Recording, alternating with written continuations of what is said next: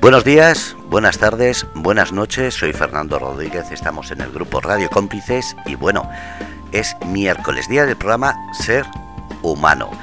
Un programa en el que damos reconocimiento a los valores, a esa solidaridad, a esa educación, a ese respeto, a esa confraternización o sensibilización de ciertos temas, sobre todo con los demás. Y hoy creo que voy a traer una persona que cuando la conocí en ese camino que estaba haciendo, me demostró no solamente los valores que tiene como persona, sino los valores que le ha inculcado la familia, la vida. Una persona empática, solidaria, una persona que, bueno, se puede decir que el mundo no está a sus pies, sino a sus ruedas. Vamos a hablar con ella y así nos lo explica. Se trata de Ana del Carmen. Ana, buenas tardes.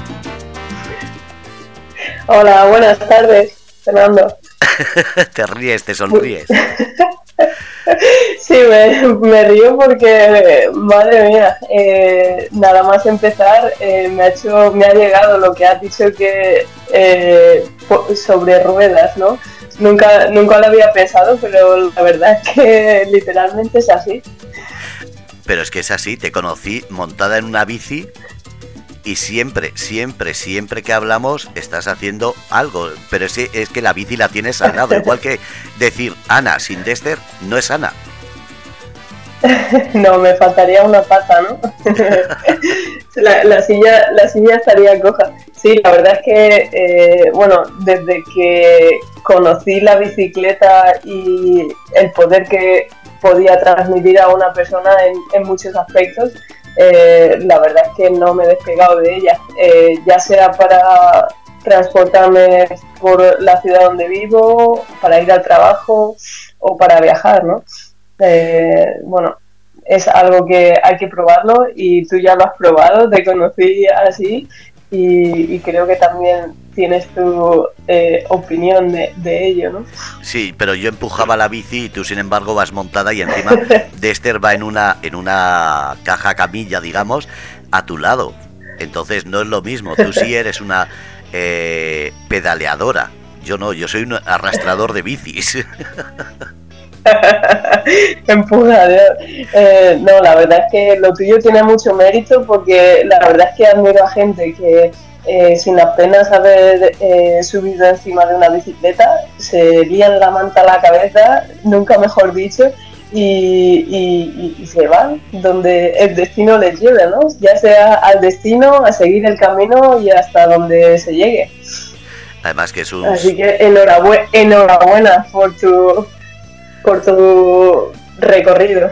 Muchísimas gracias. Se quedó ahí un trozo que me quedé con pena, pero como siempre digo, la vida da muchas vueltas, no sé todavía qué puede pasar. Yo me he quedado con ganas de hacer ahora, como te dije, la, la vuelta por Murcia. Todavía estoy esperando primero que haya mejor clima, porque ahora mismo estamos en una sensación de esas lluvias y las tormentas eh, para la bici, sobre todo para los que no hemos montado, es muy incómodo. Pero vamos a empezar. Ana, ¿Cómo empezó esto de la bici? Porque claro, no es de la noche a la mañana, como dices, montarte en bici y decir, venga, voy a hacer kilómetros y kilómetros, sino cómo surgió todo esto de solidaridad, de realizar rutas y sobre todo, eh, ¿qué, te aportaban? Eh, sí, a ver, eh, para hacerte un resumen breve, eh, yo me siempre me ha gustado hacer deporte y por casualidad me apunté a una actividad en el Centro Joven de Almansa, de donde soy yo, y era algo relacionado con bicis, pero no tenía muy claro lo que era, pero bueno, como había que hacer deporte, pues me apunté. Entonces eh, fue mi primera ruta cicloturista, fueron cuatro días, cuatro o cinco días y fuimos seis personas, seis eh, y dos monitores. O sea, era una actividad muy sencilla porque íbamos guiados todo, todo el tiempo, ¿no? Y ahí fue eh, la primera vez que me di cuenta que además de, poder ir con la bici al campo a pasar el día o a ir a comprar el pan, que también se podían eh, descubrir sitios que no podrías llegar con el coche o incluso eh, hacerte kilómetros que nunca te lo habías planteado para, para llegar a tu destino en vez de coger el tren o cualquier otro medio de transporte. y de esta forma llevarte mucho más del camino que si, que si vas en un medio de transporte más rápido. Así que, pues nada, esa fue un poco mm, la llave que abrió la caja de Pandora y desde entonces pues eh, he ido haciendo rutas con gente, luego ya sin gente, luego ya eh, yéndome a otros países, eh, cruzando fronteras. luego ya incluí el perro, así que es como, como que la pelota se fue haciendo cada vez un poquito más grande hasta donde estoy ahora mismo.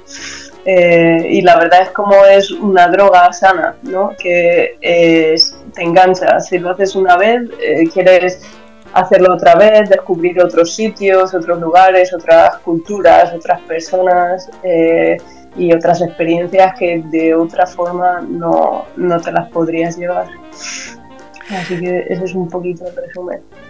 Esa es la pregunta, ¿qué te aporta la bici? Porque claro, eh, hay que tener tiempo, hay que tener salud, hay que gustar mucho eh, el ejercicio, porque mm, para que la gente sepa, no solamente montas en bici, sino que vives al lado de la bici cuando estás haciendo esas rutas, es decir, vas con tu tienda de campaña y te quedas en ese sitio y sigues, no es me vuelvo a casa, descanso en una cómoda cama, explica un poquillo eso porque mucha gente ahora escuchando puede decir, bueno, va de hoteles o va de, de, hostales, pero no, lo tuyo es en bici y tienda de campaña. Sí, eh, bueno, para mí la bicicleta eh, lo que me da es eh, esa oportunidad de, a ver, yo voy muy despacio porque llevo mucho peso y podría llevar menos peso e ir más rápido, pero la verdad es que es perfecto porque es como que todo se unifica. Eh, la velocidad de Dexter cuando va corriendo, mi velocidad con el peso de la bici y mi velocidad de pensamiento. Entonces, eh, ir encima de la bici, eh, lo primero que me aporta es ese, esa posibilidad, ese tiempo para mí de reflexionar, de, de pensar en mí y más allá, ¿no? Es un poco como meditación sobre ruedas. Em, que si sales un día, pues a lo mejor no, no, no, lo puedes percibir tanto como si sales 10 días o dos semanas, cuando te da tiempo a desconectar de, de, la, vida, de la vida diaria, de que normalmente vamos corriendo a todos los sitios, no nos paramos a, saborear los colores de la vida, ¿no?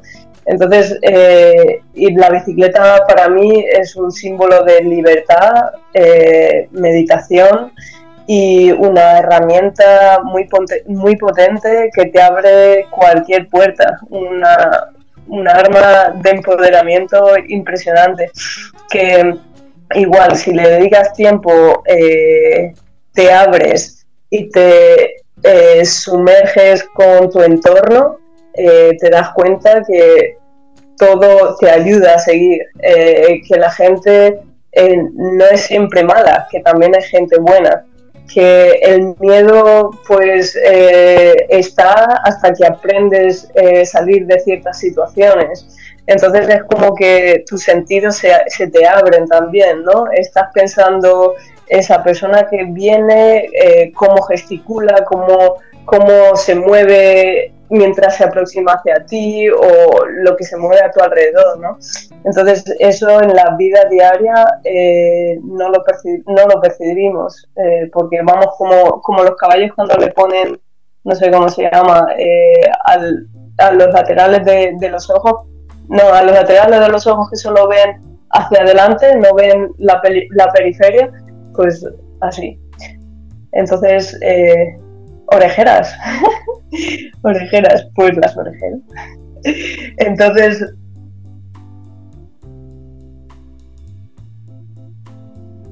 exactamente, sí, exactamente.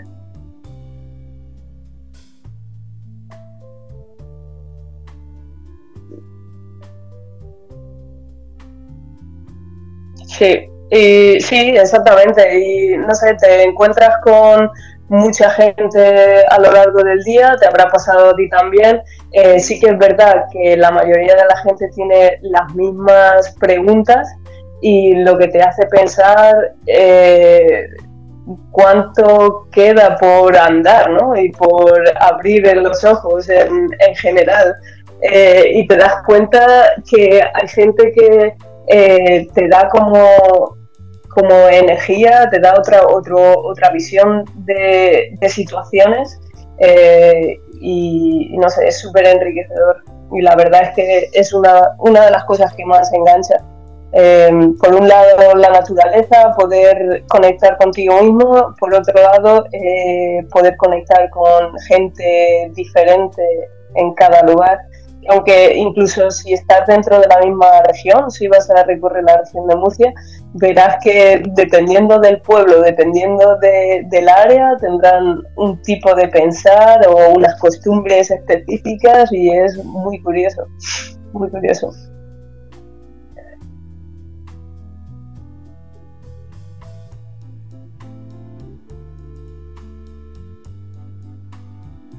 Um,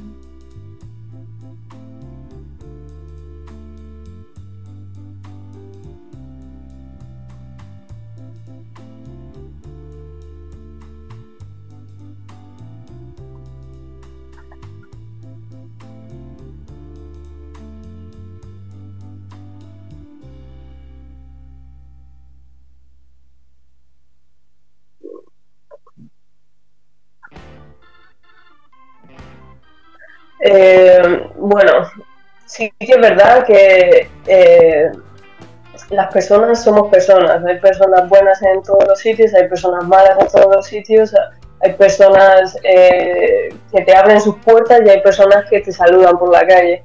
es como...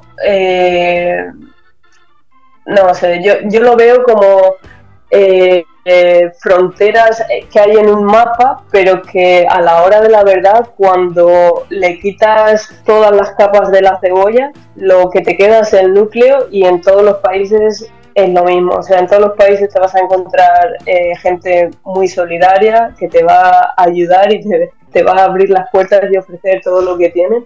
Eh, y yo, la verdad, sí que noto algunas diferencias, pero eh, todos, tienen, todos los países tienen eso en común, ¿no? Que todo, todo el mundo que me cruzo una sonrisa, no sé por qué, pero eh, toda la gente que me cruzo o una sonrisa les llama la atención, se vuelven, o hay gente que es tímida, no te quiere mirar cuando estás pasando y una vez que has pasado, entonces se vuelve para ver lo que era, para ver lo que ha pasado. Entonces, eh, bueno, a ver, explica, explica, explica también el por qué, porque es muy fácil ver a una persona montada en bici, pero cuando la estás viendo que pasa a tu lado, no estamos hablando de una bici normal, estamos hablando de una bici enorme en la cual hay un cajón y ahí va montado un perro, Dexter. Entonces, eh, con las mochilas, Dexter, una persona sola tirando de esa barbarie, porque eso no es una bici, eso es un tanque eso también es normal que llame la atención. Mm, sí, eh, bueno, sí. Eh, a ver, yo, si te digo la verdad, Fernando, eh, como voy subido encima de la bici, no me doy cuenta. Yo pienso que voy en mi bici con mi perro detrás y ya está. me empecé a dar cuenta en la reacción de la gente y sobre todo me di cuenta cuando, eh, por ejemplo, mi cuñado vino cinco días a acompañarme y cuando cogió en la bici y lo vi y lo vi encima de la bici traleando mi bici dije madre mía pues sí es que sí que parece grande eh, y bueno la bici que he estado usando claro como yo lo sí en las fotos parece que se ve más pequeño no sé pero claro, cuando lo ves así moviendo, pues sí que un poco me impone. Pero bueno, que mm, se me ha ido lo que te iba a decir. Que lo que, lo que es eh, normal es que la gente se gire, porque claro, es lo que dices, tú estás acostumbrada, pero cuando te ven pasar no es ver pasar una bici, que lo normal es, ha pasado y ya está. No, no, es que tú estás ha pasado la cabeza, y seguimos mirando, seguimos mirando, seguimos mirando, seguimos mirando, seguimos mirando y al rato ha pasado entera la bici. ha pasado entera la bici. Sí. Eh, no, sí, em, sí, no sé, es... Eh, no sé qué decirte. Es, es, curioso, es curioso. Y me he encontrado a gente que me ha parado y me ha dicho que dónde está el motor, que una mujer es imposible que pueda tirar de, la bici. Me he encontrado a otra gente que me ha dicho que, que es imposible que suba las cuestas. Digo, pero señor, si he cruzado los Pirineos, se, se piensa que me han hecho un túnel para mí o eh, me, he cruzado a gente que me han dicho, si es que llevas lo que, lo que necesitas. Y cada, en cada viaje te pide una cosa al cuerpo, ¿no? Hay veces que los viajes te pide eh, llevar una mochilita pequeña y a veces que en el viaje de vuelta me he llevado un guitarrele, una guitarra pequeñita, pues lo que, lo que me pedía un poco eh, las ganas, ¿no? Entonces, pues en en este viaje me apetecía llevar todo esto y es como, como el resultado. Es que... a ver eh, si te puedo... Estoy, estoy eh, intentando pensar cómo se te ocurrió cambiar de una bici normal, porque todo el mundo tiene una bici de dos ruedas, de X medida, que es lo normal, y ponerle un carrito para llevarle el perro. Tú no. Tú has cambiado eh, la bici normal por una bici extra larga en la cual, para que la gente entienda, una tándem son esas bicis de dos personas, que se hace enorme ya para dos personas y ella va empujando sola las mochilas, la tienda de campaña, comida, bebida, la, el camping gas, el, el drone, eh, las cámaras. Es que llevas tantas cosas que yo lo vi, acuérdate que lo tenías desarmado en una habitación y dije, pero todo eso y encima con una sonrisa, que te quedas diciendo, ¿qué ha pasado? Sí, fue curioso. Necesité una, una habitación entera para, para preparármelo todo, ¿no? Para, para ponerlo un poco todo que se viera, para ver si necesitaba ciertas cosas o no. Eh, bueno, el tema es que eh, empecé, mm, tenía claro desde hacía varios años que quería viajar con, mi perro, con Dexter. Entonces empecé con un carrito. Eh, empecé con un carrito, eh, Dexter se acostumbró a ir en el carrito y, y después, eh, bueno, destrozó el primer carrito porque tenía que entrenarlo y demás y cambié el carrito a uno mejor. Entonces, ¿qué pasa? Que la bici eh, como que tienes un lastre que tirar si llevas un carrito. Es muy cómodo porque puedes poner cualquier cosa en el carrito si compras una sandía al carrito. Si haces una compra grande, lo echas todo al carrito y ya te lo arreglarás en las alforjas. Eh, pero la bici sufre en la patilla de cambio, en la, en la parte trasera mecánica, y se me rompió varias veces una pieza de atrás. Entonces dije, bueno, pues si quiero hacer una ruta eh, larga de varios meses, llevar un carrito tal vez no sea eh, lo mejor en mi situación, ¿no? Porque me gusta llevar eso, me gusta llevar cosas. Si fuera ligera, pues un carrito iría de maravilla. Entonces tenía en casa un tándem, eh, una bici de dos, que no lo usaba y le di la última oportunidad, cambiar el, el sillín de atrás por una caja, que era donde iría Dexter, y entonces el peso me lo podría distribuir mejor a lo largo de toda la bici. Entonces no solo tendría el peso detrás, sino que estaría detrás, en el centro y delante. Porque lo, si llevas una bici normal con el perro en una caja, eh, tiene mucho peso detrás y los radios de la rueda trasera eh, es posible que se rompan, es muy fácil que se rompan y también se me ha roto. Entonces fue un poco experimento y, un poco experimento y un poco tener ganas de, utilizar algo que tenía desde hacía tiempo que no usaba. Entonces nada, eh, lo puse todo, lo, lo acoplé para ir con Dexta y la verdad es que de momento es la forma eh, más eficiente para mí eh, y para llevar toda la carga que llevo que he encontrado hasta ahora. Bueno, eh, ir en un. Hay que decir que eso de que hasta ahora, eh, ¿cuánto tiempo llevas para que la gente entienda montando? Porque eres jovencísima, tampoco vamos a decir que, que, acabas de empezar, pero ¿cuánto tiempo llevas montando desde esa primera vez que hiciste ese, esa ruta de, de bici? ¿Y cuántos países has visitado? Porque he dicho algunos, pero así es. Explica para que la gente se haga una idea de todo lo que has podido montar. Mm. Eh, yo empecé hace en el 2003. 2003, sí. O sea, ya casi 20 años. ¿Eh?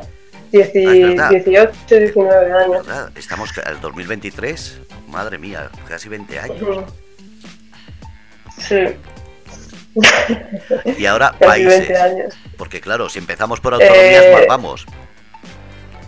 Sí, no, autonomía. Eh, a ver, países, eh, tampoco tantos, ¿eh? ¿eh? Hay muchos en la lista todavía. A ver, que hay, que, hay, que, visitar. bueno, pues el Reino Unido, lo que es Inglaterra, Escocia, Gales, España, Alemania, mmm, Francia, Italia, eh, Austria, eh, Austria, Bratislava, también estaba, República Checa, eh, Hungría, Croacia, pero aún queda mucho.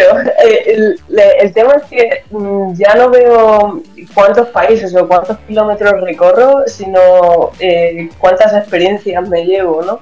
Eh, sí que es verdad que hay zonas que siempre me han llamado la atención y están en mi lista que quiero ir a visitarlas y, y a lo mejor me organizo el viaje para ir a visitar esa zona, ¿no? Por ejemplo, quería ir a Venecia y estaba viviendo en Alemania pues me fui de Alemania a Venecia en la bici, atravesando los Alpes. Entonces visité los Alpes, que me apetecía muchísimo visitarlos, y, llegué a Venecia. Y lo dices como que el que ha ido por una carretera general, es decir, pasas los Alpes, vas hasta Venecia, porque hay que decir que usas eh, la bici no solamente como medio de transporte, sino para encontrar esos lugares mágicos, místicos, que te llenan, que te dan vida, porque tienes unos reportajes que son, como digo yo, para una agencia de turismo que, la mayoría de ellas no sabrían ni dónde ubicar esas zonas. Sí, la verdad es que eh, hay sitios que lamentablemente o afortunadamente solo se puede llegar o con la bici o andando. Eh, sí que es verdad que hay veces que incluso tengo que dejar la bici en un camping o en algún sitio seguro. Eh, me he llevado la mochila y me he ido a acampar a donde quería acampar, ¿no? Eh, y la verdad es que después de un día o varios días que no has visto o has estado un poco cansada o no has visto mucho porque querías llegar a ese sitio, una vez que llegas y plantas la tienda de campaña y te sientas, es como eh, ya todos los males se han curado, ¿sabes? Es como tocar el cielo. Y sí que han habido sitios muy especiales que eh, he dicho, bueno, voy a jugármela, voy a acampar aquí y a ver qué pasa. ¿Y cómo, cómo es? Eh, porque claro, tú llevas a Dexter que más o menos es una protección, pero ¿cómo es dormir en sitios que no conoces nada en medio del monte, al lado de un pantano, eh, en casas o, locales en ruina?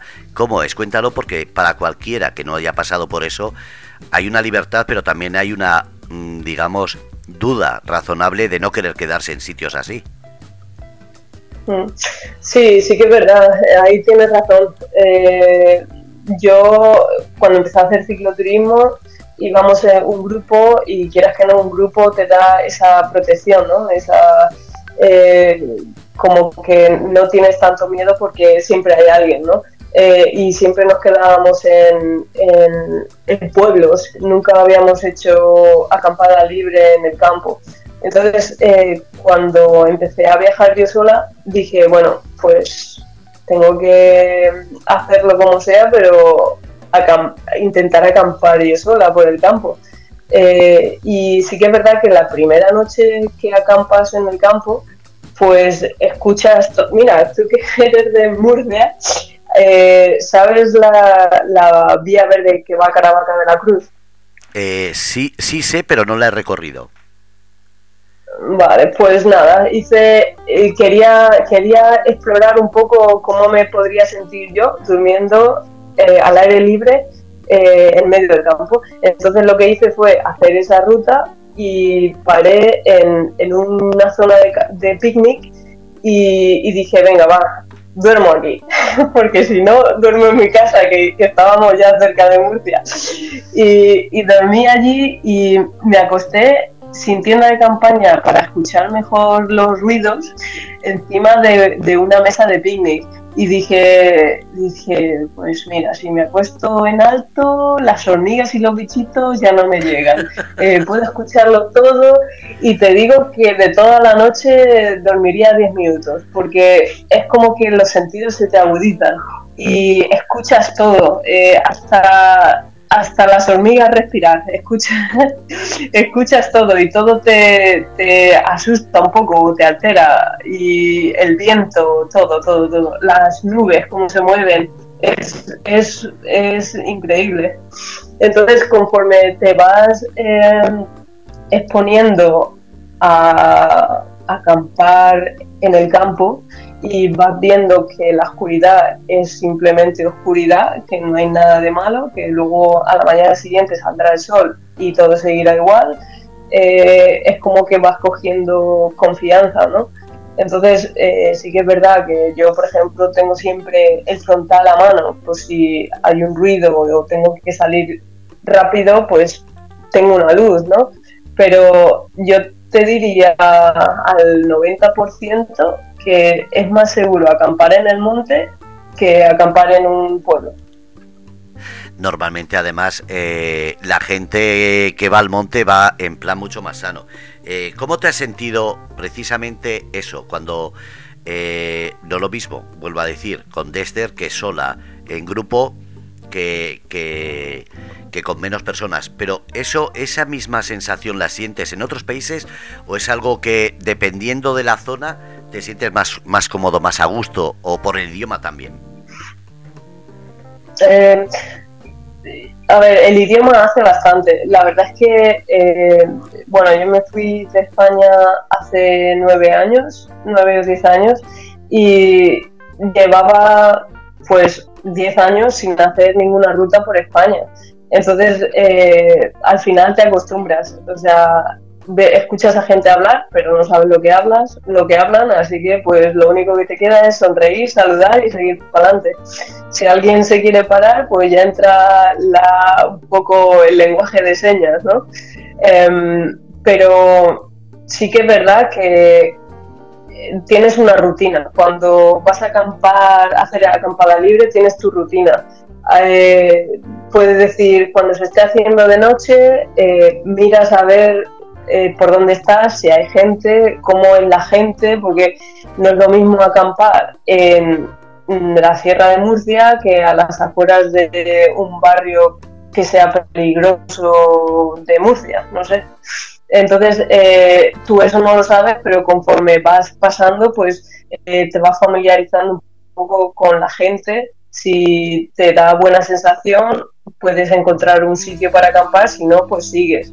Eh, yo no he, nunca he dicho a nadie voy a acampar aquí, porque eso es otro punto seguro, ¿no? Que nadie sepa dónde estás.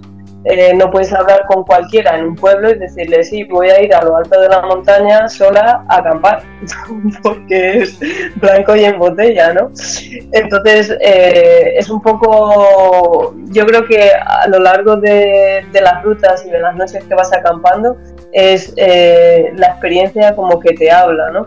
Y sí que hay veces que a lo mejor te puedes equivocar, pero si notas que no estás segura, si notas que algo te chirría, eh, pues yo sigo para adelante. Aunque pedale de noche, pero no me quedo si no me da buena vibración. Y hay muchas señales. Gente o eh, si vas a una zona de campo y te la encuentras eh, llena de botellas de, alcohol o, lo que sea, pues pues lo mismo por las noches a ver a quién juega. Entonces, eh, no sé, es un poco abrir los ojos, ¿no? y ya está eso te lo va enseñando la experiencia, el sentir esas, esas emociones o esas vivencias, decir aquí sí, aquí no. Eh, vamos, mira, me está diciendo en el chat Feli, dice, lo dicho, impresionante las fotos, una campeona. Dice, coincidiste en el camino con ella, Fer, y bueno, explica cómo, cómo nos conocimos, porque fue muy gracioso, pero además sorprendente. Eh, ¿Lo cuento yo o lo cuentas tú? No, no, cuenta, cuenta tú, a ver cómo lo viviste. madre, madre mía. Yo, bueno, estaba a dos días de salir de, ruta de, España a, Inglaterra, ¿no? Dos o tres días. Y había ido al, pueblo más grande, Almansa, a terminar el veterinario y unas cosillas y, al, y a la vuelta para ir al campo te encontré a ti con, bueno, os vi así de lejos, a ti y al, y al otro señor que iba con la bici haciendo el camino de Santiago y dije, anda, mira, peregrinos. y nada, yo, yo me paré por si necesitabais algo y, que, que vivimos, o sea, que el campo estaba bastante cerca, ¿no? estaba a tres kilómetros, pues estaría muy cerca. Que siempre viene bien un vaso de agua, aunque sea, o lo que sea. Entonces, pues nada, yo dije, mira, qué ilusión, a ver qué, a ver si necesitan algo, si hay algo que les podemos ayudar. Y, y a ver de dónde vienen y dónde van. ¿no? no, no, un placer, un placer, eh, vamos, compartir contigo ese ratico que pudimos. Eh, y los huevos fritos. y, la carne, y después la compañía de tus padres también, encantadores, que tengo que agradecer todo, todos los días el que, el que os hubieseis portado así, pero además, después cuando yo me fui, cogiste a tu padre, que también eres un poquito lianta, ¿Qué pasó con eso de que no sabía o no quería hacer una ruta y al final cuánto tiempo y por dónde habéis andado? Sí, es verdad. Eh, bueno, mi padre desde hacía tiempo como que tenía ahí un poco la bolica de, o de hacer el Camino de Santiago andando o una ruta en bici o algo así. Y yo creo que, eh, bueno, llegaba la hora de irme a la semana, una semana antes de salir le dije a mi padre, oye, ¿y si te, si te vienes, aunque sea un día? y si te vienes aunque sea un día a ver a ver a ver hasta a ver si te gusta o tal y entonces al final eh, bueno pues se animó tanto que, que se quedó conmigo 10 días de hecho fuimos a, a, hasta Albacete que sería el punto más lejano que, habíamos puesto para que él pudiera volver o en tren o que mi madre fuera a recogerlo. Y le dije, bueno, eh, ¿qué vas a hacer? Y entonces dijo, pues comprarme un chubasquero que si no nos vamos a mojar. Así que siguió, siguió, siguió, siguió, hasta Campo de Cristana. Sí, y, y ahora mismo terminó a mediados de septiembre, finales de septiembre, él volvió a casa y, está cogiendo la bici todos los días. Así que tenemos que preparar otra el año que viene. Ah, pues a ver, eso avisarme, avisarme. Mira, está diciendo Feli, liante, liante soy yo. Eh, pero es verdad que, que, es muy bonito eso de, de que el camino, eh, da igual que sea, como hice yo, el camino de Santiago, que sea cualquier otra ruta, es muy bonito pararte hablar con la gente, conocer qué rutas lleva, qué es lo que hace, el por qué. Y en este sentido vamos a empezar, eh, ya hemos hablado de tu parte, digamos, eh, turística, pero también hay una parte muy importante que es la solidaria. Sí, Eh, sí, a ver, llegó un momento que, eh, pues eso, como tú dices, eh, pues la parte de conocerme a mí mejor, meditar, tal, no sé qué, eh, pues estaba bien, pero quería darle un poco más de sentido a mis viajes. Entonces tenía muchas ganas de hacer un viaje con, con un sentido más, un poco más profundo, ¿no? Y lo iba dejando porque no había ninguna causa que me, que me llenara o que me saliera de dentro. Eh, hasta que hace unos años eh, nació mi sobrina, mi primera sobrina, con daño cerebral y entonces pues dije, pues ya está, ahora ya sí, tenemos causa.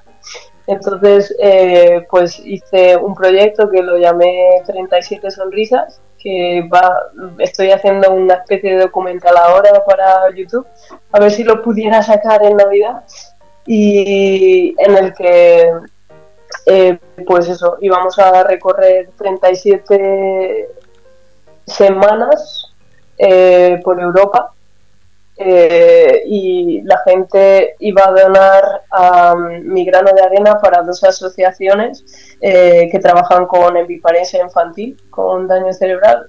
Eh, sí, ahí tienes em, la información, el enlace que has enviado. Y, y, bueno, a consecuencia del virus, pues esto tuvimos que un poco modificarlo y en vez de hacer 37 semanas, pues lo que hicimos fue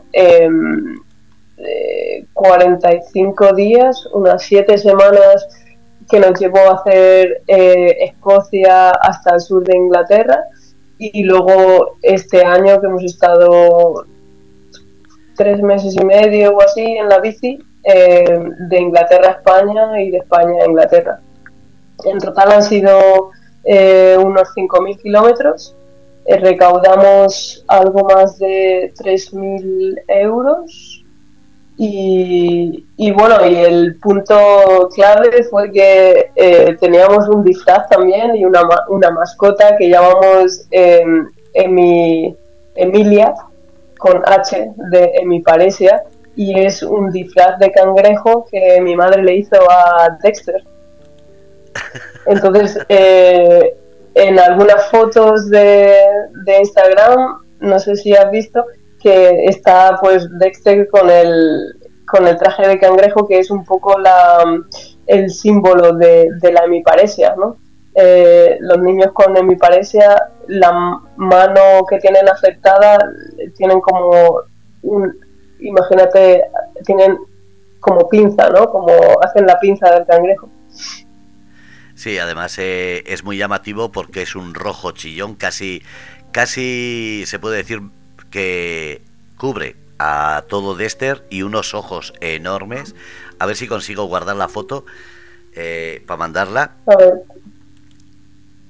Estoy intentándolo, pero eh, ¿qué más cosas has hecho? Porque claro, estás diciendo que la pandemia se paró, pero tú no has parado. Eh, ¿A, qué te refieres? He visto. claro, hay tantas cosas. Claro, por eso digo, es que tienes tantas cosas, porque acabo de ver eh, 10.000 pasos por la educación. Has hecho la ah, ruta, como has dicho, de todo Inglaterra. Eh, es que mm, daríamos no un programa, es que hablaríamos y hablaríamos y hablaríamos y todavía no hemos dicho la mitad. Ya, eh, bueno, ¿sabes lo que pasa? Que una vez que empiezas a andar en bici, encuentras a gente que, a lo mejor también están haciendo, eh, lo están, hoy te he enviado algo, pero no sé si es lo que quería enviarte. No, ya he, eh, copiado yo la, foto. Ah, vale.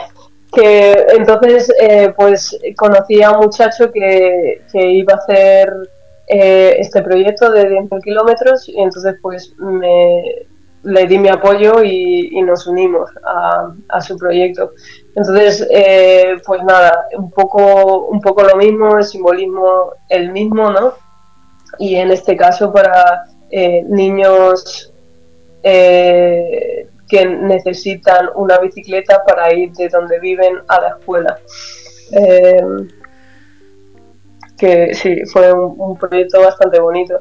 yo tengo Sí, el, eh, una historia destacada en Instagram, en, en la página web creo que también, también hicimos un, un vídeo, ¿no? Para un poco visualizar lo que fue el viaje y la causa y demás.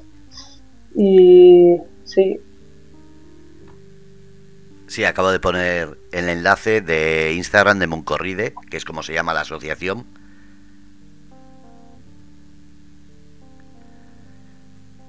A ver, se ha perdido. Ana, ¿estás? Sí, sí, estoy aquí. Ah, que acabo de poner el enlace de Instagram, Moncorride, Sí, eh, porque explica Sí. por qué creaste esa asociación y por qué el nombre también, porque eh, Moncorride suena Sí, bueno. a, a bici, pero un poco raro. Eh, no, es, es un juego de palabras. En verdad, a ver, no somos una asociación, simplemente somos Dexter y yo que eh, nos llamamos así, ¿no? Entonces, eh, bajo este nombre, pues lo que queremos hacer es, es sobre todo visualizar eh, la mi pareja infantil, no dramatizar, sino desdramatizar la discapacidad y, aparte pues eh, poder unirnos a cualquier proyecto solidario que, que gente que conozcamos necesiten apoyo o nos unimos súper contentos siempre nuestro grano de arena y hasta que sí que es verdad que hay gente que dice eh, es que no tengo dinero para no tengo dinero para, para apoyar el proyecto pero hay muchas formas para apoyar el proyecto dándole visualización eh, eh, actividades, lo que sea, ¿no? Entonces, bajo esa palabra, Manco Ride, que significa manco porque Dexter se parecía a un mono de pequeño, eh, y Ride por, por bici, ¿no? Entonces sí que es verdad que no es una palabra fácil de recordar, pero para mí tiene mucho significado, ¿no? además que, Entonces, pues bueno, además que eh, tienes a Dexter que dices que era un mono de pequeño, pero es que si lo ven montado a tu espalda, es que cualquiera diría que es un perro, de verdad. Es que se abraza como si fuese eh, un mono, una- un niño. Es que lo tienes de tal manera enseñado que en infinidad de fotos casi da la sensación de que te arropa entre sus patas. Eh, Sí, bueno, da, da calorcito en, en- en invierno cuando en la tienda de campaña, así que te recomendaría, te recomendaría un Dexter. Sí, la verdad es que es un perro especial. Sí, además ¿Perdona? eso, en cuanto le das un poco de juego ya no, ya no lo dejas, que me avisaste y es verdad, sin hacerle caso, no paraba de estar a mi lado, si le hago caso, madre mía, me lo traigo al final. Sí, sí, sí, totalmente. totalmente. Tendrás Sí. cientos de anécdotas. ¿Cuál es la que eh, cuando estás así en una reunión, en una charla, sale que tengas ese recuerdo? Eh, anécdotas. Sí, Eh, bueno, en, en- sí, en, en este, en este último viaje, Sí, por ejemplo. eh, por ejemplo, eh, sí, joder, es que hay A ver, aparte, aparte de haberme Sí. conocido, haber, haber eh, Sí. dejado eh, que dijiste, bueno, un vaso de agua y me tiré allí hasta el día siguiente que salí, si no, todavía sigo ahí. y lo que hubieras necesitado, hubieras necesitado. Y luego nos vimos en el pueblo. Exactamente, tomando café estabais y yo esperando a la alcaldesa. Sí, anécdotas un montón, eh, un montón, desde gente que se sorprende eh, y no les puede, no les entra en la cabeza cómo vamos viajando de esta forma, hasta gente que es súper humilde, que te abre sus puertas de sus casas y te mete. Por ejemplo, eh, la primera eh, gente que se sorprende cuando eh, reservé el ferry. Esta anécdota es muy graciosa porque eh, a una muchacha por te- tenía que, reservar el ferry por el teléfono porque para llevar a, un perro no se puede reservar eh, la perrera por internet, entonces tienes que hacerlo por teléfono. Entonces le decía, es una bici, una persona y un perro. Y me decía, vale, ¿el perro dónde va? Y le decía, encima de la bici. Dice, no, no, no, pero encima de la bici no puede ir, tiene que ir seguro. Y digo, sí, va seguro encima de la bici. Y dice, pero va cubierto. No, bueno, me quedé ahí media hora explicándole cómo iba el perro en la bici. Y me decía, vale, pero entonces la bici, eh, ¿cómo, ¿cómo es de larga? Y digo, pues es una bici doble, un tándem. Y me decía, vale, entonces son dos personas, un perro y la bici. Digo, no, no, no, una bici bueno, ya al final se medio convenció, pagué el billete y todo, pero a la semana siguiente me llamó la operadora diciéndome, eh, perdona, que he hablado con la jefa y tenemos varias preguntas. Y digo, a ver, dice, ¿me puedes decir eh, el largo de la bici? Digo, no me puedo creer que me vayas a hacer medir el largo de la bici. Digo, tú no te preocupes, que en el barco entra seguro. y ya la mujer se echó a reír y, le dije, mira, que, entra, eh, son 2,10, 2 metros 10, pero que entra seguro y que el perro va a ir encima de la bici. Pues cuando llegué al puerto, vamos, allí me recibió hasta yo qué sé, salieron todos para ver cómo era la bici con el perro y no sé qué. muy, muy, muy curioso. Es que no es, algo eh, lógico. Pasar por, por la gente. Sí, la verdad es que es un poco difícil hacerte el dibujo en la cabeza, ¿no? Eh, y cuando lo ves dices, ah, vale, ¿no? Pero a mí me encanta eh, pasar que haya un grupo de personas mayores, jóvenes o de la edad que sea, y pasa con la bici y es como que les abren los ojos, ¿no? Como que sus ojos mm, se les sale de las órbitas diciendo, ahí va, pues eh, hemos roto nuestros esquemas, hay más cosas por ahí que se pueden hacer, ¿no? Entonces, eh, que hay veces que nos ponemos un poco barreras de decir, no, no puedo viajar con mi perro es que no, no, no, voy a dejar más de tres días porque yo qué sé, pues, eh, a mí me gusta mucho y me, me llena de energía un poco cambiar esa mentalidad a la gente, ¿no? Darles un poco ese empujón que hay veces que, que necesitan, ¿no? Para, para hacer algo diferente, que se salgan un poco de los patrones de la sociedad, ¿no? Eh, además, eres una persona que cuando coge una ruta, para que la gente entienda cómo, cómo vives la bici, estás haciendo una ruta como yo te conocí, que vas a coger desde, desde La Mancha, para decir así, hasta Inglaterra y de repente te pones a andar y te dicen, oye, que en tal sitio es muy bonito algo. Y de repente te dicen, en tal sitio hay una ruta de solo mujeres eh, en bici y es que yo creo que no te has perdido nada de lo que te han ido comentando. Sí, sí, la verdad es que sí. Em, sí que es verdad que al principio cuando tú te pones a planificar tu ruta, eh, y además a lo mejor, eh, no lo hemos hablado, pero a lo mejor te ha pasado a ti también, planificas cada kilómetro, planificas dónde vas a tener para beber agua, dónde vas a tener para comer, dónde vas a dormir, te, te lo super planificas todo que al final llega un momento que te agobias, porque dices, ¿y ahora que quiero ir a ver el arco de San Pascual? Voy a perder medio día ya me ha, me ha roto los esquemas, ¿no? Entonces yo como...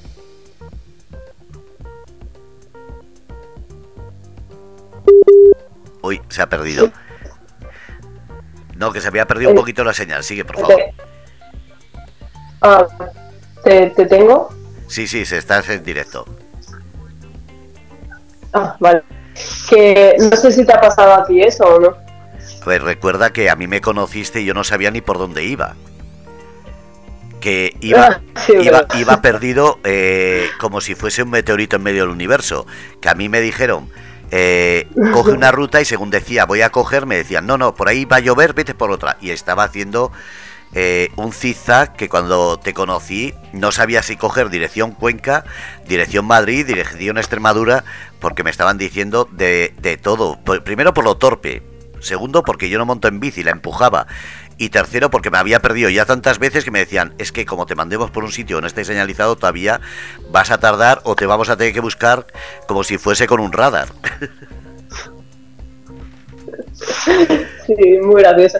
pero sí, lo ideal es un poco dejarte llevar y que el camino te sorprenda.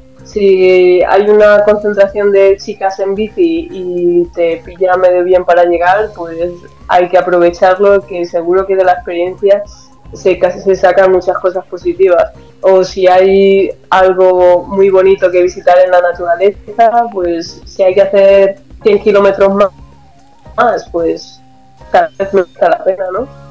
Hay veces que físicamente estás cansado y dices, bueno, mm, voy a pararme aquí un día y luego ya me lo pienso. Eh, pero a mí me gusta un poco eh, ponerme destinos, un meta final.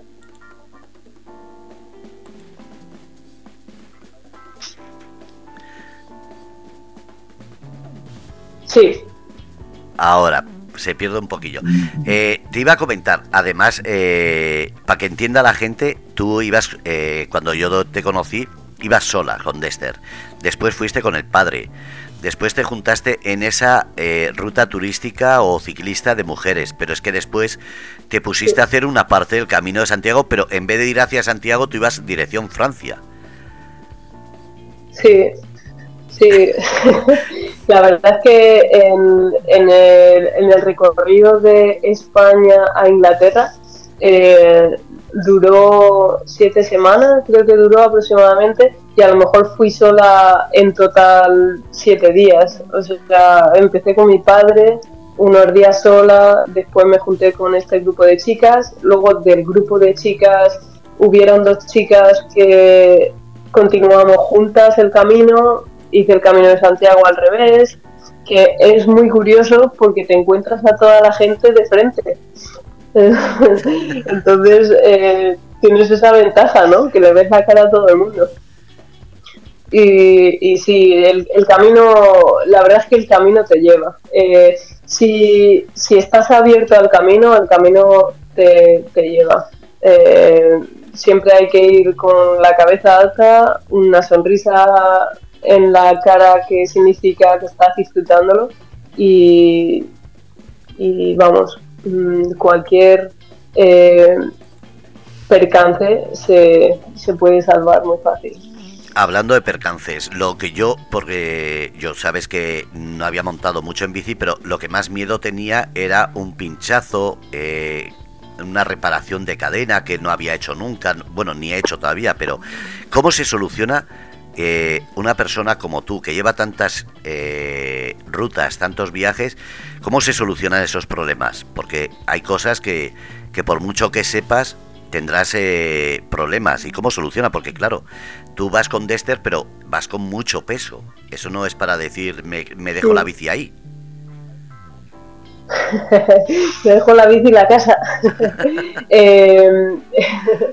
bueno, yo llevo una bolsa con herramientas y, cuerdas y cinta, em, cinta de esta negra gorda, que no me acuerdo cómo se llama. Tipo americana. Mm, sí, parecida. Eh, que, que, bueno, llevo tantas cosas de mecánica que me pesa un montón. Me pesa a lo mejor dos o tres kilos, me pesa todo, todo lo que llevo, llevo bridas y podría arreglar prácticamente cualquier cosa, diría yo, eh, aunque sea hasta llegar hasta la siguiente tienda. Eh, lo más grave que me ha pasado, eh, se me rompieron, se me rompieron los la cadena y la patilla de cambio de atrás el año pasado en Escocia y bueno, lo arreglé, me puse a piñón fijo sin poder cambiar y hasta que llegué a la, a la siguiente tienda. Y nada, me lo arreglaron, pero es que del peso se me volvió a partir. Entonces dije, uff, pues esto ya no es la pieza, esto es el peso que llevo. Y bueno, mm, un pinchazo es lo de menos al final, porque a, lo largo de las rutas cambias tantos pinchazos que, siempre te dice la gente, ay, ¿qué vas a hacer si pinchas? Y dices, madre mía, si solo fuera a pinchar. Luego en, otras rutas eh, se me ha roto el, el, transportín de detrás, el soporte de detrás, como si lo hubieran eh, cerrado con una sierra de, metal, pues igual. Pero como llevo unas plaquitas de metal y cuerda y cinta, pues eh, lo vamos, lo, le hago ahí un apaño que, aguanta eternamente. Después también llevas. Eh, se, va aprendiendo y se va, saliendo, ¿no? Pero después también llevas gas, llevas pantallas solares, es decir, vas eh, con lo último para que no tengas ningún problema. Hombre. Pero eso es peso también añadido. Sí, sí. A ver, siempre se podría ir sin muchas cosas, pero claro, si a mí me gusta llegar a un sitio y hacerme una comida caliente, ¿no? Comer siempre de frío, pues eh, está bien en verano, pero cuando hace fresquete, pues una bebida caliente, una sopa o un huevo frito, pues como que reaviva a los muertos, ¿no? Eh, eh, entonces, pues sí, y para ser un, poco más autónoma, pues eso, llevo una placa solar para no tener que depender de enchufes, porque en España medio bien, pero he pasado por zonas eh, en los Alpes o, en el norte de Escocia que a lo mejor podría estar tres días, cuatro días sin encontrar un enchufe. ¿Cómo es? Eh, pues, ¿Cómo es ese momento en el que, para que la gente lo entienda, miras el mapa de Inglaterra de arriba a abajo y miras arriba Escocia y abajo eh, lindando con Europa y dices, voy a montar en bici, ¿cómo es ese momento? Porque claro, eh, tú lo dices, hay que planificar, hay que, hay que pensar muchas situaciones, pero de repente, tú misma lo has dicho, te ha sorprendido la ruta, la gente. Cuenta un poquillo de por encima cómo fue ese momento de decir de una esquina a la otra de Inglaterra, allá que te montas en bici y dices, venga, lo voy a hacer.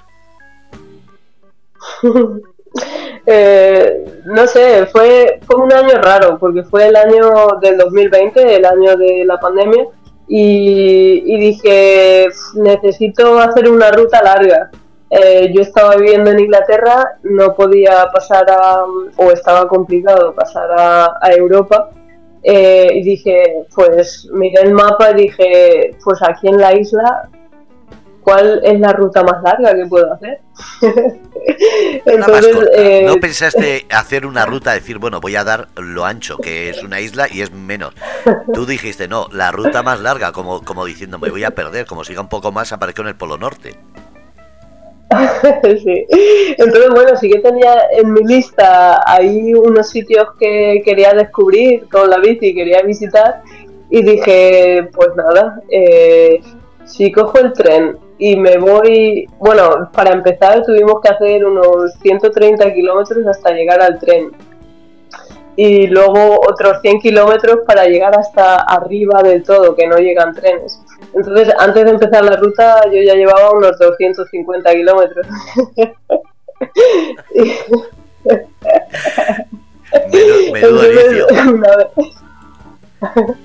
Una vez que llegué allí, pues dije, eh, si, estoy aquí ya, aunque haya un confinamiento, eh, tengo que volver. Así que eh, era la excusa perfecta, ¿no? Porque si empezaba desde casa, si había un confinamiento al día siguiente, pues era muy fácil volver. Entonces, nada, empecé desde allí y, hice punto más norte al punto más eh, sur de la isla y fui de costa a costa tres veces. No una. Fue como un zigzag. veces. Una, dos, ¿Cuántos kilómetros fueron? Eh, estos fueron 2.500. 2.500. ¿Y cuánto tiene de punta a punta? Para que la gente se haga una idea de, a, ver, eh, de punta a punta la gente normalmente los hace en 1300, 1400. Y lo tuyo fue 2000 y pico. 2500. y no te perdiste. claro, imposible. No te perdiste, pero descubriste zona, descubriste zonas preciosas. Sí, muy bonita, muy bonita. El norte de Escocia, bueno, es un sitio espectacular. Eh, no está muy poco. A ver, ahí se está perdiendo. Vamos a, a, ver si reconectamos ahora. Y menos gente que las poblaba y demás. Y fue muy bonito. Y luego ya llegué a Glasgow, eh, crucé a Edimburgo, a la costa fue muy chula, arena blanca, los castillos, eh, y luego me dejé llevar por los canales, por el centro de Inglaterra, y luego pues eh, montañitas hasta, hasta el sur de, de Inglaterra, como muy chulo, muy recomendable, Fernando. Sí, sí, sobre todo 2.500 kilómetros, es muy recomendable para cualquiera. Lo que estaba pensando, eh, ayer iniciamos aquí un programa que se llama eh, Los Cuentos de Morrigan, es un programa que habla de leyendas, de mitología, hablando de esos viajes. Eh, ¿Has tenido alguna anécdota que, como suelen decir, que hayas sentido, que te hayan contado, este sitio no vayas porque hay fantasmas, historias, o al revés, estás descubriendo que se habla mucho pero que no ves nada? Eh, bueno, eh, yo creo que cuanto menos conozcas del sitio, mejor. Porque seguro He metido un poco de miedo ahí, me parece. Eh, no, seguro que tú donde, donde vives dices, muchacha, no vas a acampar ahí, que ahí va gente muy, muy rara, muy rara, ¿no? Eh, sí que me acuerdo que en, en, en el Valle del Jerte, en la Sierra de Gredos eh, teníamos dos opciones, subir una garganta o la otra. Y nos dijeron, no, no subáis por ahí, que mataron a un taxista, no sé qué. Y nosotras, y vosotras sois chicas, digo, otra vez lo que sois chicas, madre mía. Y, y, dijimos, vale, vale, no se preocupe, pero que, que seguía y seguía y seguía. Y al final subimos y dijimos, bueno, pues mm, es que ni siquiera hemos visto a nadie. Eh, hay, no sé, hay más eh, leyendas urbanas que realmente... Eh, yo creo que como raza humana intentamos exagerarlo todo mucho, ¿no? Y luego cuando te das cuenta, pues tampoco, tampoco es para tanto. Mira, está diciendo Feli, qué valientes. Eh, pero ¿crees que es cuestión de valentía o como dices, es cuestión de no dejarse llevar por esos tópicos, por esos miedos que muchas veces son las inseguridades de la misma gente que te lo dice por no poder hacerlo o quitarse ese miedo de encima? Sí, eh, yo cuando dicen que valiente es porque eh, que lo admiro bastante, pero es tal vez porque no te no te has visto en esa situación o no te has enfrentado, ¿no? Pero una vez que aprendes de, esa situación desconocida, te das cuenta que solo eran tus miedos y que lo único que tenías que derrotar son tus barreras mentales, ¿no? Entonces, eh, es muy... Para mí es muy sencillo decir, joder, qué valiente, pero eh, si te paras a pensarlo, inténtalo, aunque sea desmembrándolo, ¿no? no te vayas a tirar a la piscina de cabeza, ¿no? Empieza a meter la punta de los pies, luego te sientas en el bordillo, te deslizas y ya metes la cabeza. Eh, si algo te da mucho miedo, ¿no? Y, y cuando lo hagas, tardes más o menos, entonces te darás cuenta que que solo eran los miedos y, y lo desconocido, ¿no? Totalmente, que no hagan como hice yo, coger y, hacer el loco sin tener ningún tipo de precaución o de, o de idea de por dónde ir. Como dices, hay que planificar un mínimo y sobre todo llevar eh, y tener contactos para que en caso de apuro vayan a por ti. Vamos a volver a... Eh, vamos a volver a 37 sonrisas, a esa asociación Muncorride eh, ¿qué es lo que estás preparando? ¿Qué es lo que estás haciendo? Porque claro, eh, no podemos dejar de hablar de esas 37 sonrisas, que es lo que hiciste, pero que con la pandemia lo dejaste, pero que no has parado. Entonces, para que la gente entienda que esa asociación, que sois tú y Dexter, no para. Eh, sí, bueno, el proyecto de 37 sonrisas era un poco también eh, para descubrir qué era la mi pareja infantil eh, y aparte de, de, desdramatizarla y visualizar la discapacidad. Y lo que hicimos fue contactar con asociaciones en Europa y nos enviaron información y casos que tenían ellos y demás. Y y nuestra idea era visitar a esas asociaciones en persona conforme íbamos eh, pedaleando. Pero bueno, con el virus pues todo se ha quedado en papel y ya está. Y aparte eh, queríamos buscar 37 sonrisas, que eran 37 familias que, que, se, que se sintieran identificadas con la causa. Y sí que teníamos unas 12, 13 familias y la verdad es que un día pedaleando y hablando con una señora mayor me dijo, eh, bueno, estuvimos hablando y al final eh, la conclusión que siempre se saca, ¿no? Que eh, siempre estamos como sobresaltando el lado de la discapacidad cuando deberíamos de ver a las personas por el lado de lo que pueden hacer, sino no del lado que no puede, de lo que no pueden hacer, no sé si me explico. Entonces, eh, todo el mundo, tenemos, todas las personas tenemos algo que no podemos hacer o algo que no se nos da tan bien, ¿no? Eh, y no por ello decimos que todas las personas son discapacitadas. A ver, si lo llegamos al extremo, ¿no? Entonces, eh, llegamos a la conclusión de decir, bueno, esas 37 sonrisas también podría ser 37 sonrisas que se identificaran con la causa, no que tuvieran daño cerebral por sí. Entonces, pues bueno, dije, pues también es verdad, pensándolo así, eh, un poco como para influir todos con todos, ¿no? Entonces, eh, al final empecé a hacer sonrisas y, salieron bastante más de 37. Así que, eh, nada, era eso. Eh, las sonrisas, sí, las sonrisas, que para mí una sonrisa te abre cualquier puerta, la verdad. Y, y un poco apoyo económico para estas dos asociaciones de España y de Inglaterra.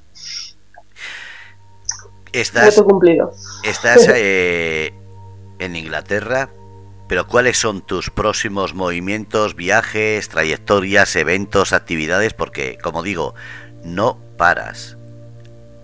Y de Esther, mm, como me dijeron, eh, no sé si ya está diciendo párate un poquito o al revés, todavía está diciendo venga, seguimos, que no quiero parar. Sí, la verdad es que eh, Dexter aún le queda cuerda para rato. Eh, hoy nos hemos ido con la bici y creo que se le ha quedado corta la salida, así que eh, no, no me da ningún miedo. no se va a retirar, ¿no? eh, sí, hay muchos proyectos en, en, marcha en la mente. Ahora, de momento, lo que me he planteado es terminar de editar eh, los vídeos eh, que los podréis ver en, YouTube. Espero que pronto. Y, nada, proyectos eh, al año que viene tendremos al menos dos salidas con la bici, ruta cicloturista, y, y, en verdad preparando un proyecto grande en el, dentro de año y medio, 2023, eh, que comenzaremos a, a pedalear desde, desde Inglaterra y, bueno, a ver hasta dónde llegamos. Pero has dicho 2023, pero eh, hmm. ese reto es eh, vas a hacer con gente sola. Eh, ¿Qué proyectos tienes? me refiero a eso. Si va a ser con otras asociaciones, va a ser con Dexter solo. Eh, sí, a ver, eh, lo estoy todavía barajando como prácticamente acabamos de llegar y aún tengo que cerrar este, este proyecto, eh, creo que vamos a tener que hablar en unos meses. Eh, porque sí, eh, el proyecto del 2023, si no pasa nada, va a estar bastante interesante. Y, lo que vamos a hacer al año que viene será proyectos más pequeñitos que todavía tengo que terminarles de dar la vuelta, pero vamos, que no, no vamos a parar tanto en bici como andando como en, en kayak. ¿En kayak? en kayak, sí. Estoy, estoy pensando en Dexter. ¿Ya le has probado a hacer algo de kayak o...? Eh, sí, hay alguna foto en, en Instagram. Eh, y no sé si he subido algún vídeo en YouTube ya o tengo que editarlos. Eh, sí, a Dexter le encanta el agua eh, y le encanta ir en el kayak. Entonces, eh, nuestra idea es eso, ir con la bici, llevar el kayak y donde pillemos, pues tirar el kayak y subirnos. Madre mía yo ya no sé qué es lo que le queda a Dexter por probar. Eh, como no me, como me digas cualquier día, eh, ya como sorpresa me dices, se tiran paracaídas, porque... Eh... Sí, no, eso creo que no. yo creo que tiene un poco de miedo a las alturas, es como mi padre, así que no, no le voy a hacer que haga eso. Sí, sí, pero es como tu padre, pero a tu padre le llevaste y te, te saliste de la ruta que le habías establecido, así que a Dexter le puede pasar lo mismo. O que digas, ahí va toda la familia. Ahí va toda la familia, sí, al, sí. Tenemos uno, uno de los proyectillos al año que viene, a ver si se anima toda la familia y nos vamos a hacer una rutilla. Pero bueno, hay que hablarlo en Navidades. Bueno, eh, una rutilla eh, me da miedo a mí eso de cuando dices una rutilla y dices, no, es que hemos hecho eh, de Inglaterra, del norte al sur, y en vez de mil kilómetros he hecho dos mil quinientos, me da miedo a mí esa, esa rutilla que puedes planificar. Eso, eso Fernando, sabes que siempre sabes cuándo empiezas, pero nunca cuándo terminas. Es verdad. Eh, preparada. Además vas muy preparada y todo el mundo que te vea, yo como digo, me sorprende eh, precisamente el que no seas una persona que mucha gente que esté escuchando igual dice, bueno, pues tiene que tener unas piernas eh, tipo atleta olímpico, tiene que tener un cuerpo de, de esos que, como un roble. Y eres, cuando se te ve, de una apariencia tan frágil que dices, ¿dónde está esa fortaleza? Claro, porque yo te conozco, yo no es que le voy a las fotos, es que te he conocido encima. Yo no pedaleaba y tú ibas con el perro, con el peso y, y anda que no sacaste kilómetros porque cuando llegaste yo todavía estaba empezando. Sí, Madre mía, tenemos que, juntarnos en una juntos, ¿eh? Sí, sí, pero recuérdame que coja una con motor. con motor, una eléctrica. o una moto. Ya prepararemos todo bien. O una moto, pero yo No, no me dejas atrás eh, eh, de esa manera, si no, ya te digo, cuando tú estés terminando yo estoy empezando todavía. Pues eso tiene sus ventajas, al final del día eh, la comida hecha la tienes. Sí, sí, sí, si es que encuentro el sitio. bueno, antes de despedirnos, ¿qué, le dirías a la gente que, este, que te puede escuchar con estos retos solidarios, con estas eh, iniciativas que haces? Porque todo el mundo has dicho que puede colaborar y no solamente económicamente, sino eh, participando, compartiendo, suscribiéndose a, a, o simplemente asistiendo a una, una pequeña ruta, acompañándote. ¿Cómo pueden hacerlo? Eh, nada, si eh, quien quiera ¿Repites la pregunta? Eh, el tema para, para un poco participar en los retos y demás, nada, simplemente en todo. a ver, hay, hay veces que gente me escribe y me, y me dice, oye, ¿has pensado en esto? O sea, para mí todo es bienvenido, ¿sabes? Desde un comentario, eh, que nos sigan una ruta y nos, y nos den algún, alguna recomendación. Eh, si pueden apoyar económicamente a las asociaciones que escogemos en, en la ruta que vamos a hacer, eh, compartir pues todo, todo el tema de redes sociales, ya ves tú. O vamos, cualquier, cualquier cosa que la gente eh, le salga de dentro es bienvenido. Eh, cuando se hacen forzadas las cosas ya no, no a nadie le gusta, ¿no? Entonces, eh, cualquier cosa que salga de dentro eh, con buena fe, bienvenido sea. Qué bonito, siempre, siempre con esa actitud positiva. Y antes de despedirnos, eh, hay un tema que no quería dejar de lado. El Brexit ha hecho que alguna actividad o proyecto se te vea truncado o eso es más cosa política y puedes pasear y hacer todo lo que quieres. Eh, sí, yo creo que eso es más político que otra cosa. Lo único que, que, ha, cambiado un poco es eh, que tenemos que hacer papeleos, eh, pero vamos que no, no ha frenado ningún proyecto ni, ni ha sido ningún obstáculo en el camino, para nada. Y no sé, tengo la misma libertad de entrar, salir, quedarme, irme. Mm, todo igual que siempre. Menos mal, pues que la política no, no impida esos viajes y sobre todo esas actividades. Ana, que muchísimas gracias. Y si tienes algo más que decir, aquí tienes el micrófono ahora. Nada, no, muchísimas gracias a ti por eh, darnos un poco de espacio en tu programa y espero que te vaya muy bien que ya sé que tienes un montón de proyectos y seguro que, te va a salir todo genial. No será la última vez que hablemos, eh, incluso aquí en las ondas, pero sobre todo que sigas con esa fuerza, que Dexter te siga acompañando con esa, con esa mirada que tiene, que muchas veces no sé si es más curioso él o tú. sí, él es único, eso por supuesto. bueno, sí, eh, y nos vemos pronto. Un abrazo. Un abrazo, Fernando. Bueno, pues habéis escuchado aquí en el grupo Radio Cómplices Ana y Dester.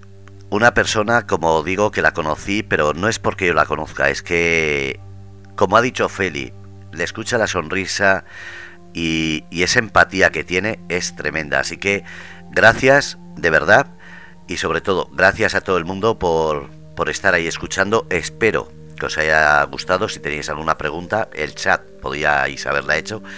Y como digo, gracias a todo. Un abrazo y bueno, seguimos con la música durante la tarde.